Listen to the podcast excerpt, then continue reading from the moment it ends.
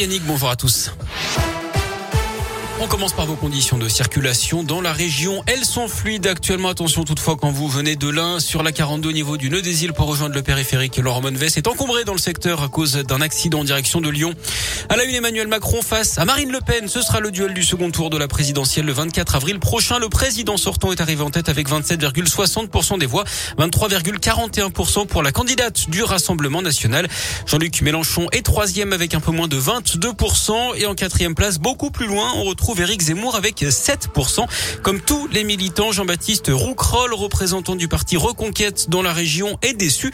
Mais il se félicite de l'appel d'Éric Zemmour à voter Marine Le Pen pour l'union de la droite. Sur ce premier tour, effectivement, il y a, une déception hein, qu'Éric Zemmour soit pas qualifié pour le, le, second tour.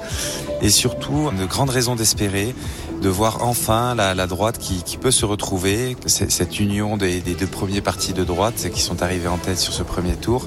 Et puis, euh, je suis ancien électeur LR et j'invite tous les électeurs LR à faire le, le choix de la France. Nicolas Dupont-Aignan, moins de 2% hier, appelle lui aussi à voter pour Marine Le Pen. À l'inverse, justement, Valérie Pécresse, la candidate LR qui n'a pas dépassé les 5%, appelle à voter Emmanuel Macron pour faire barrage à l'extrême droite. C'est le cas aussi de Fabien Roussel, de Philippe Poutou, d'Anne Hidalgo et de Yannick Jadot, le candidat écologiste qui dépasse à peine les 4% et demi. À noter que le deuxième meilleur score de ce premier tour derrière Emmanuel Macron, c'est celui de l'abstention, 25%. Un électeur sur quatre n'est pas allé voter. C'est trois points de plus qu'il y a cinq ans. Dans l'actu régionale également, ce drame à Saint-Etienne, un jeune homme de 19 ans a perdu la vie hier dans un accident de scooter peu après 15 heures dans le quartier du Soleil d'après le progrès.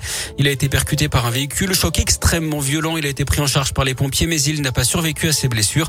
La maman de la victime sous le choc a été prise en charge à l'hôpital Nord. Une enquête est ouverte. Un important dispositif de secours au marché de Gros à Clermont-Ferrand ce matin. Un frigo aurait pris feu pour une raison encore indéterminée. Une quarantaine de pompiers ont été mobilisés mais finalement le feu a pu être éteint sans qu'il milliers de blessés à déplorer d'après les secours.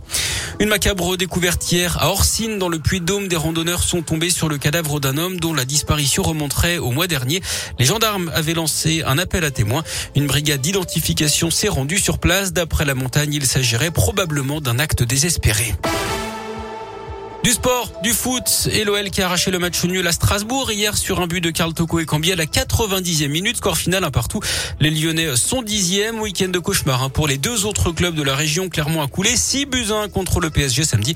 La veille, c'est Saint-Etienne qui avait sombré à Lorient 6-2. Au classement, Clermont est 17e, Saint-Etienne 18e. Et puis en cyclisme, la douche froide pour Benoît Cosnefroy sur l'Amstel Gold Race. Le Français est arrivé au sprint avec le Polonais Kiatowski. Il a été déclaré vainqueur dans un premier temps avant que les juges ne réexaminent la photo finish et n'accordent finalement finalement la victoire au coureur polonais. Merci beaucoup.